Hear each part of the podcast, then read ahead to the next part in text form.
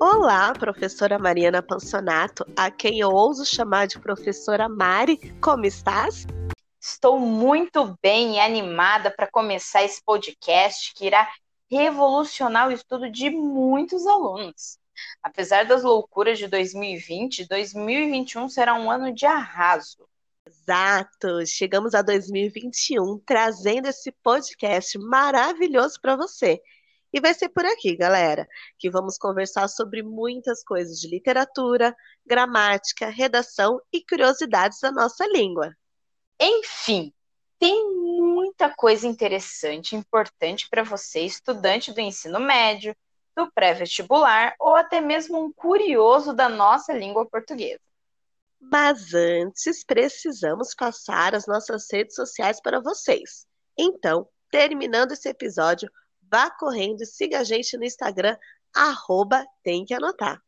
Isso mesmo, galera. É por lá que vocês ficarão sabendo de mais informações sobre o nosso podcast e também de outros conteúdos exclusivos para o seu estudo. Boa, professora Mariana. Então, galera, já sabem, o nosso Instagram e o nosso podcast são duas ferramentas para ajudar você no seu estudo.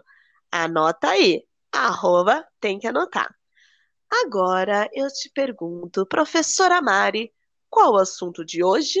Bom, começaremos este podcast falando de literatura e mais especificamente do trovadorismo. Começamos muito bem. Bora conversar sobre essa escola literária, período literário, movimento literário. Enfim, galera, existem várias nomenclaturas para esses momentos evidentes das manifestações literárias. Mas não focaremos o episódio de hoje nas nomenclaturas. Porém, fiquem ligados que o vestibular usa diversas, diversas formas para se referir a esses momentos, ok? E é importante, primeiro, conhecer e assimilar o contexto histórico desse período para entender as manifestações literárias. E quando a gente olha para a história, porque não dá para estudar literatura sem olhar a história mundial. O trovadorismo está presente lá na época da Idade Média, mais ou menos durante os séculos XI e XII. E vale a pena falar um pouco aqui o que estava rolando na história neste momento. A Europa estava dividida em feudos. Aqui a gente lembra um pouquinho das relações feudais. Tem que anotar, viu? O suzerano, senhor do feudo, precursor da nobreza europeia, oferecia proteção aos seus vassalos, que em troca produziam os bens de consumo, cultivavam, fiavam, forjavam as armas. Além disso, cabe entender as relações políticas da época. A questão da Igreja Católica é bem forte, né? Por isso, temos a imagem de um cardeal, clero, sempre perto do rei. A igreja não tem o domínio do poder político, mas influencia demais as decisões da Vossa Majestade. Por isso que durante esse período o teocentrismo reina. E quando eu penso em trovadorismo, galera, eu acabo sempre relacionando aqueles filmes medievais, sabem?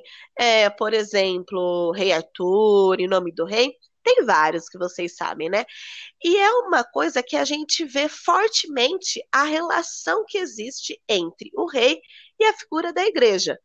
Porém, pessoal, aquela magia e mágica vinda dos cardeais que muitas vezes vemos nesses filmes é pura construção hollywoodiana, ok? Exatamente.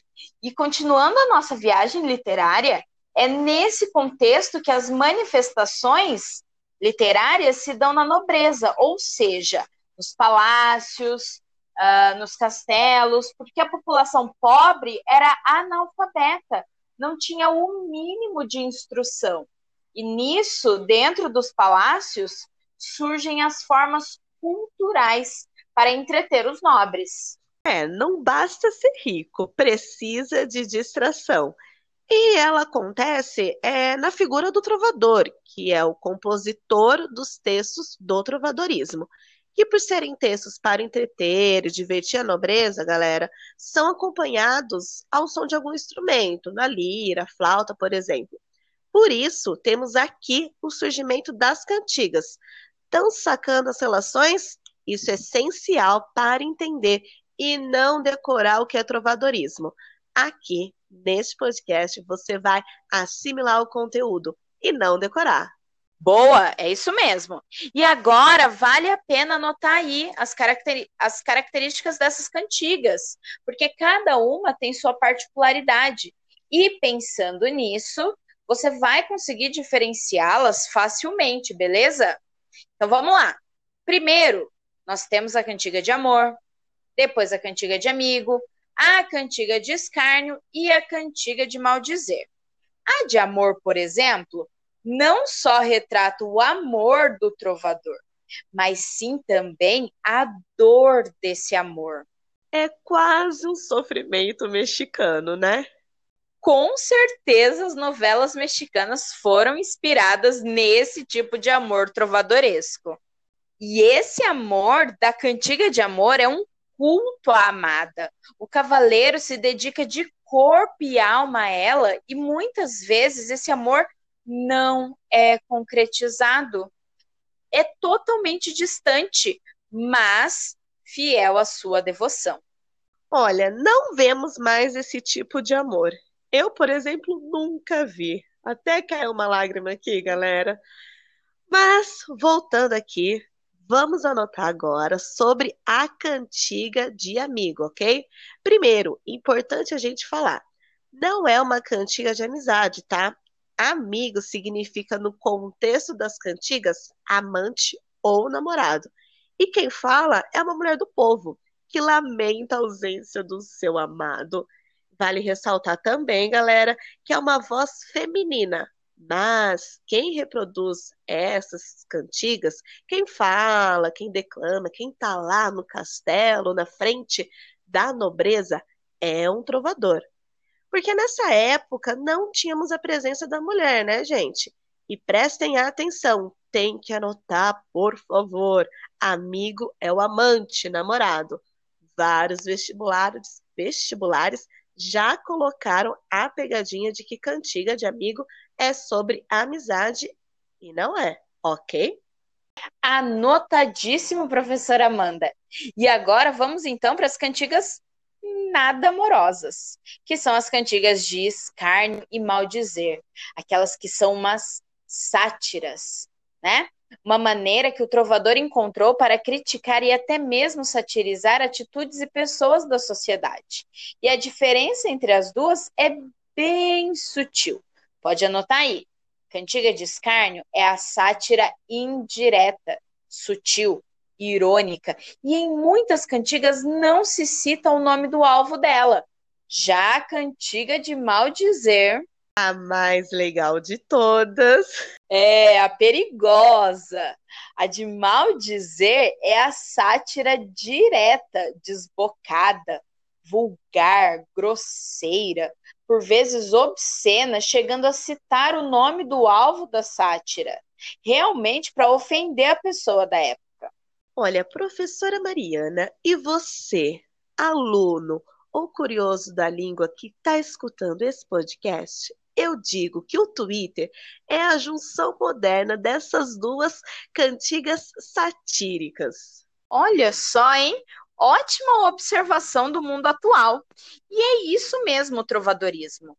Período considerado marco inicial né, desse nosso estudo de literatura, portuguesa, rumo à literatura brasileira. Por isso, vale a pena sempre voltar a esses detalhes iniciais para que a gente possa entender toda a nossa literatura, ok? Bom, e é isso, galera. Ficou com alguma dúvida? Procura a gente no Instagram, escuta novamente esse episódio, faça várias anotações. Anota aí então. Arroba tem que anotar que lá divulgamos muitas outras coisas e todas as informações que você precisa saber para acompanhar este podcast e revolucionar seu estudo. Isso mesmo. Então já sabem, né? A gente se vê na semana que vem com mais um episódio aqui, mas nos encontramos praticamente todos os dias lá no Instagram, ok? Beijinhos. Até a próxima, bom estudo e beijinhos de luz.